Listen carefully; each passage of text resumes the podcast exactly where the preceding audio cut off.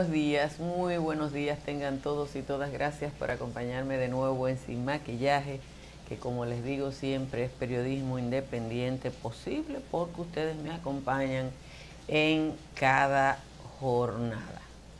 Las lluvias siguen con mucha intensidad. Pueden escuchar ahora el sonido de la lluvia. La Oficina Nacional de Meteorología prevé que van a seguir en las próximas 72 horas y exactamente Atención, exactamente al sur de la Hispaniola a esta hora hay un fenómeno que puede convertirse en huracán o tormenta tropical en las próximas horas y hay que darle seguimiento. Miren, el Partido de la Liberación Dominicana está desorientado, desencajado, fuera de forma. Evidentemente que le hace falta un liderazgo con perspectiva de largo plazo, que evite el galloloquismo político que está virtualmente prevaleciendo en el PLD en este momento. El vocero del PLD en el Senado ha dicho desde ayer que esa organización va a desconocer a las decisiones de la nueva Junta Central Electoral como si ese anuncio significara algo. En una nota que evidentemente fue enviada por el PLD porque se identifica como la segunda mayoría en el Senado, se intenta desde la oposición crear un discurso que influye en la opinión pública en el que aparentemente no hay sentido. El PLD perdió su guerra contra Román Jaques. El reporte de ayer de Yanesi Espinal del periódico El Caribe lo pone como su última derrota. Pero la semana que viene, el miércoles de la semana que viene, cuando se conozca el informe sobre la segunda mayoría, el PLD va a tener otra derrota. Y por más que digan que ellos lo son, cuando los senadores levanten la mano y ellos tengan cuatro y el partido de Leonel Fernández le duplique, ya, porque eso es matemática elemental.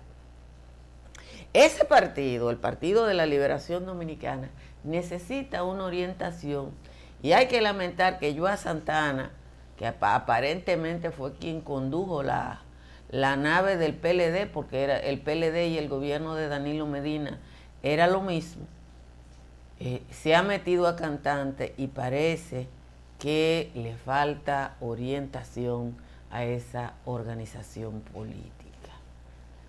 Señores, gracias de nuevo por estar aquí y gracias a quienes comparten esta transmisión, no importa en la plataforma donde nos estén mirando. Vamos rápidamente a decirle el resumen de las principales informaciones de la jornada de hoy, que lo tengo por aquí. El Senado de la República juramentó y posicionó ayer a los nuevos miembros de la Junta Central Electoral para el periodo 2024. Su presidente, el doctor Román Jaques Liranzo, adelantó que la Junta será la casa de la democracia y aseguró que la gestión que encabeza para los próximos cuatro años estará basada en la equidad y en el trabajo en equipo. El presidente de la Comisión Permanente de Justicia y Derechos Humanos del Senado, el senador Antonio Taveras Guzmán, informó que será en la sesión del próximo miércoles cuando se conozca el informe sobre cuál partido es la segunda mayoría en ese hemiciclo para que forme parte del Consejo Nacional de la Magistratura. Ante la expectativa de dicho informe, el vocero del PLD, Iván Lorenzo, dijo que su partido desde ya desconocía a la Junta Central Electoral.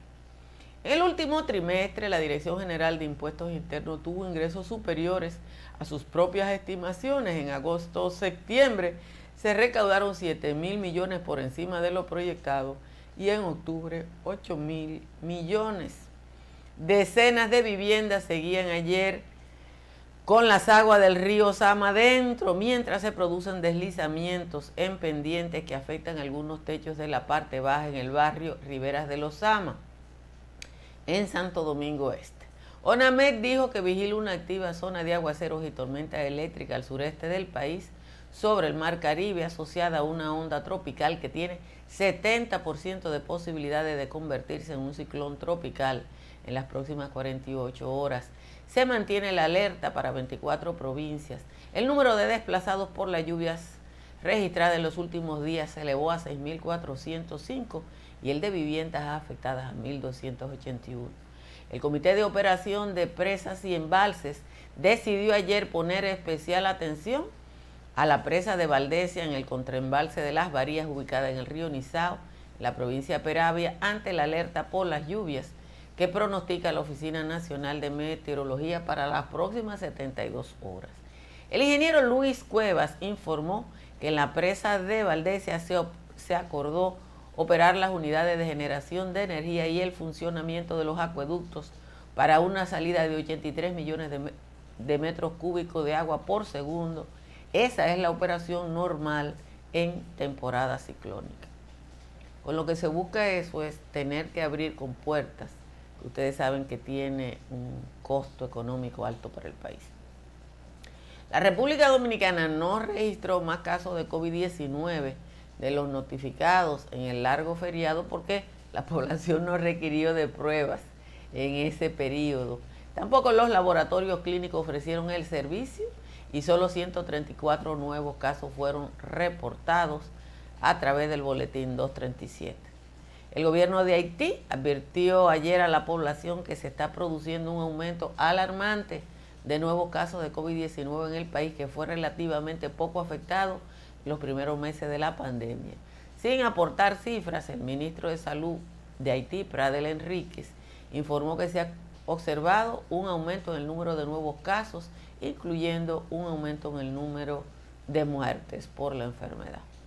Pedro Brache resultó reelecto como presidente del Consejo Nacional de la Empresa Privada. En las elecciones celebradas ayer en la Asamblea General Ordinaria venció a Ligia Bonetti. Este proceso fue totalmente atípico debido a que por primera vez en lo que va de siglo y en los últimos 50 años se presentaron dos planchas para participar en las elecciones y un presidente del CONEP aspira y logra una tercera reelección.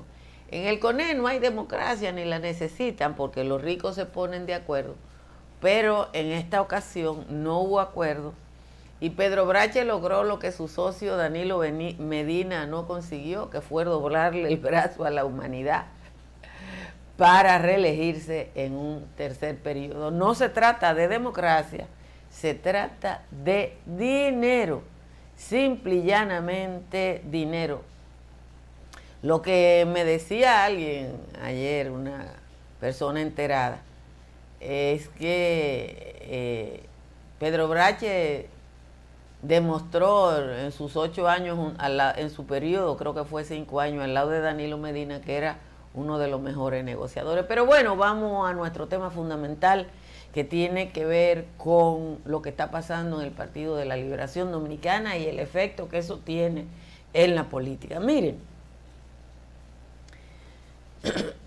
si el PLD hubiera tenido la mayoría en el Senado, virtualmente tiene la mayoría en el Consejo Nacional de la Magistratura, porque iba a tener cuatro puestos el presidente de la, de la Suprema Corte de Justicia, el otro miembro de la Judicatura, que también es una persona vinculada al PLD, el representante de la Cámara de Diputados y el representante del Senado. Yunice Marte quiere saber lo que es el CONET, es el Consejo Nacional de la Empresa Privada de la República Dominicana. Entonces, esto es un palo porque ahora Leonel tiene uno y ellos tienen tres. Y lo que Leonel pensó en su favor, que era que el procurador se sumaba a un voto especial que tiene el presidente de la República para la selección de las jueces, por eso el PLD controla la judicatura y todavía controla el Ministerio Público, porque acuérdense que Jean Alain al final de su era fue cambiando a los fiscales eh, para eh, dejar gente suya en todos los puestos públicos y relevantes. Quitó a Jenny Berenice, quitó a Luis Aliranzo, quitó a la de San... puso a gente de él. Lo que, lo que dicen en Santiago del fiscal de Santiago, yo no lo quiero decir, pero lo que a mí me han dicho algunos abogados, dicen que ese no pasó un examen de nada nunca. Y nadie entiende cómo él llegó a una fiscalía tan importante como la de Santiago. Pero ese fue el plan del PLD para controlar la justicia. Una justicia que no nos ha heredado nada bueno. Miren, busquen hoy, se lo voy a mostrar, este artículo de Marien Aristi Capitán, la jefa de redacción del periódico Hoy. Mírenlo aquí. Este artículo de de Marien Aristi, capitán, se llama Silvia y Leida.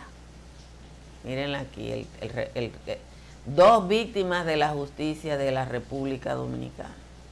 ¿Y por qué Marien Aristi escribe, y eso es a propósito de, los de las últimas dos matanzas? La matanza de Brisas del Edén y la otra matanza que fueron las dos, una sábado y una lunes. ¿Ustedes saben por qué?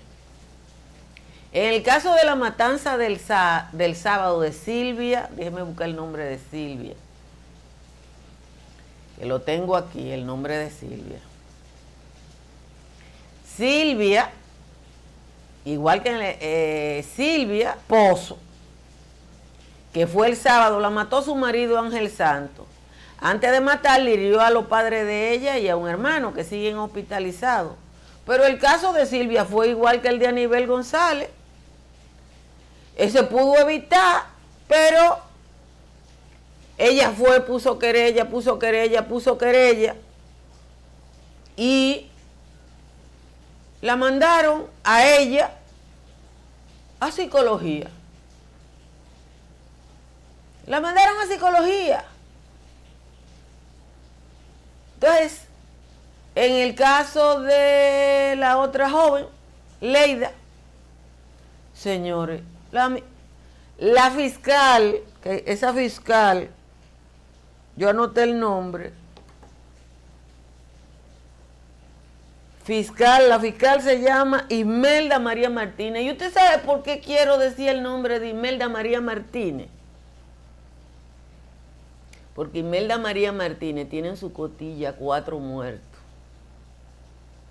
Porque fue Imelda María Martínez, y ahí está el relato, busquen el trabajo que ha hecho Edith Feble al respecto, que ni siquiera dejó a ella hablar, porque le dan la razón a los varones porque son varones. Y después de muerte, esa muerte es una estadística. Y los huérfanos son estadísticas. Y esa es la justicia que creó el PLD.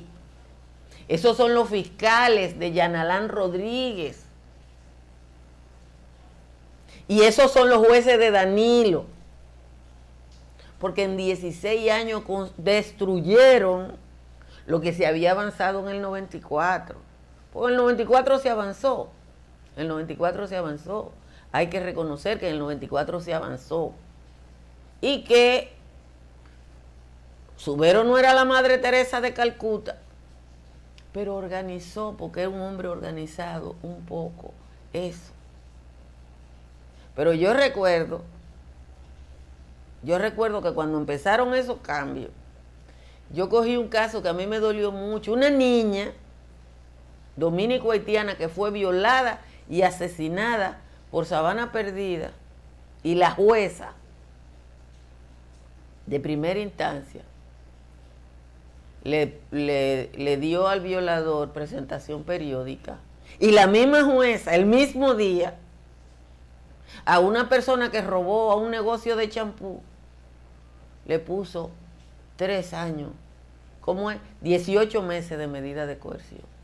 Porque esa jueza no valoraba una vida ni una violación de una niña, porque era una pobre de un barrio y era hija de una haitiana y un dominicano.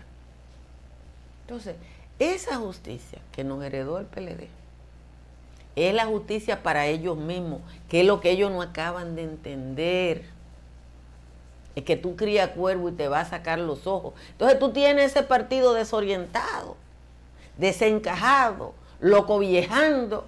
Tú tienes a Iván Lorenzo que acabó con, con Román Jaques, hasta que Antonio Maite le dijo, pues tú le pagaste, porque tú ganaste por 36 votos. y él falló tres veces a tu favor.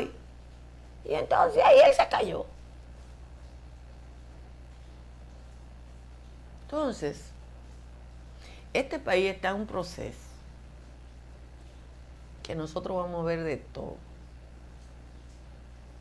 Pero ese proceso es lo más valioso que nosotros tenemos, que la gente se asombra. Ustedes se acuerdan que Altagracia Salazar decía hace cuatro años que iba a dar clase de asombro, porque yo anunciaba eso. Voy a dar clase de asombro. ¿Por qué? Porque, porque un tipo violaba y mataba a una niña y lo mandaban para su casa y la gente no se asombraba. Ahora hay gente asombrada de la compra de una silla plástica. Eso es lo mejor que estamos viviendo, ese proceso esa construcción del asombro que habíamos perdido, ese asombro ante una violencia que habíamos validado. Porque lo que pasó aquí es que la violencia entre los pobres se validó. Aquí nada más llamaba la atención los casos que tenían primera plana y si no, la violencia era todos los días, todos los días, todos los días, todos los días.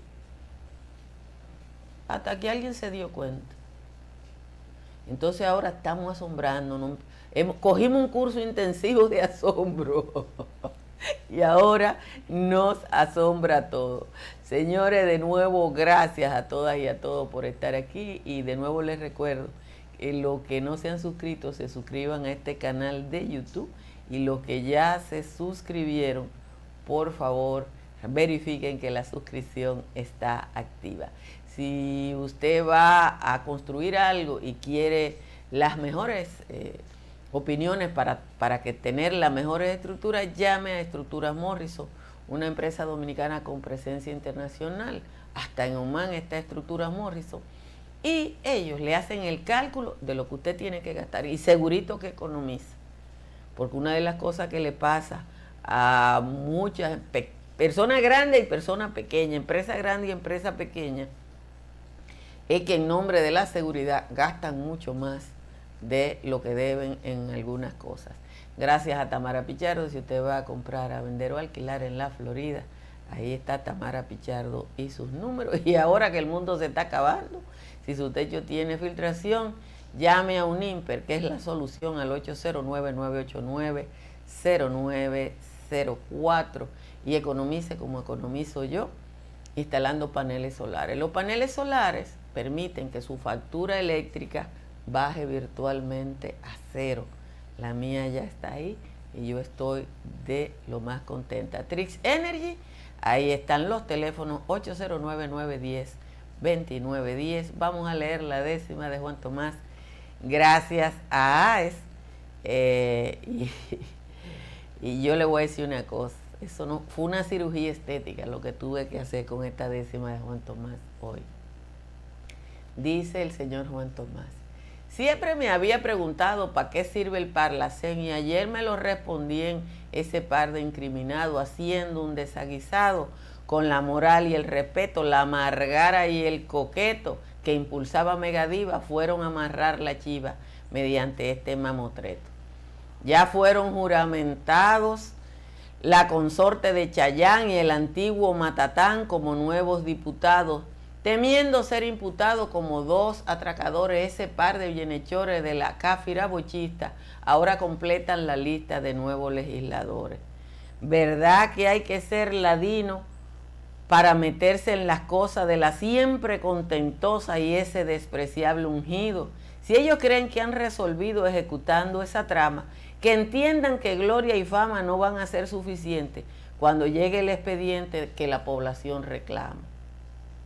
Hace poco me dijeron que en la panza de un haitiano no habían tantos gusanos como hay en el Parlacén. La fama de Comején de estos pelafustanes se ajusta bien a los planes de ese Congreso Latino, porque él, claro, es un cretino y ella una casa chayanes. Esa es la décima de hoy del señor Juan Tomás. Muchísimas gracias a Juan Tomás por su aporte de cada día. Y muchísimas gracias a AIS eh, por eh, estar aquí en Sin Maquillaje durante este periodo. hay gente todavía que no entiende lo que es el Parlacén y que no es una elección. Eh, en la constitución del Parlacén, o sea, en el acta constitutiva del Parlacén, se estableció que los expresidentes y ex vicepresidentes son miembros de pleno derecho. Eh, y al ser miembro de pleno derecho establecido en el acta constitutiva, eso ha intentado convertirse por los expresidentes y ex vicepresidentes ladrones de la región en su refugio. Lo intentó Martinelli, lo intentó Álvaro Colón, lo intentó Jimmy Morales. ¿Qué es lo que han hecho? Algunos países, eh, específicamente lo hizo Panamá, cuando modificó la constitución lo hizo El Salvador y creo que lo hizo Honduras en con un recurso constitucional. Es evitar que esa participación se convierta en, un, en una carta de impunidad. El Parlacén no sirve para nada. Parlacén no sirve para nada. El Parlacén es un aborto. Cuando se creó el sistema de integración centroamericano, que ha dado algunos pasitos, se creó el Parlacén con la idea de igual que la, que la Comunidad Económica Europea dio pie al Parlamento Europeo, pero aquí, en América Latina, y me escribía Telma Kunjar eh, esta madrugada diciendo que la mayoría de nuestros males vienen de España, cosa con la que estoy de acuerdo. Y es que una de las la diferencia entre los países que fueron colonizados por España y los países que fueron colonizados por Inglaterra, es que Inglaterra, por, ser un país desarrollado para la época en que se convirtió dueña del mundo, tenía instituciones fuertes. La España que coloniza América es una España medieval, era el país más atrasado de Europa. Entonces, en ninguno de nuestros países, ustedes, yo los invito a que lean la biografía del Mahatma Gandhi. Pero el que no tiene paciencia de leer la, la biografía de Gandhi, vea la película. Es larga como película. Pero una de las cosas que deja claro la biografía de Gandhi es la fortaleza institucional del Estado colonial inglés que se robó el mundo, se cogió el mundo, pero tenía que respetar sus instituciones. Entonces heredaron instituciones más fuertes. Entonces en América Latina, ¿qué es lo que nos pasa? Aquí en República Dominicana, ¿qué es lo que nos pasa? ¿Qué es lo que ha hecho? Y, el PLD llevó eso a su máxima expresión. En Europa hay un parlamento bicameral, aquí va a haber un parlamento bicameral. ¿Para qué nosotros necesitamos cámara alta y cámara baja en un país de 48 mil kilómetros cuadrados? ¿Para qué nosotros necesitamos más de 200 legisladores? nada. Eso es copiando una cosa. Y entonces el Parlacén es eso. El Parlacén es un sitio que se juntan una vez al mes a beber romo. Lo que los dominicanos ganan casi 5 mil dólares y hay que pagarle el pasaje para ir a Antigua a sentarse a lo que yo le dije, a beber romo. No hay otra cosa. Miren, hay un escarceo por ahí con lo de la Comisión del Matrimonio Infantil. Yo no voy a publicar, pero Delmi lo hizo en su Facebook, ustedes lo pueden buscar.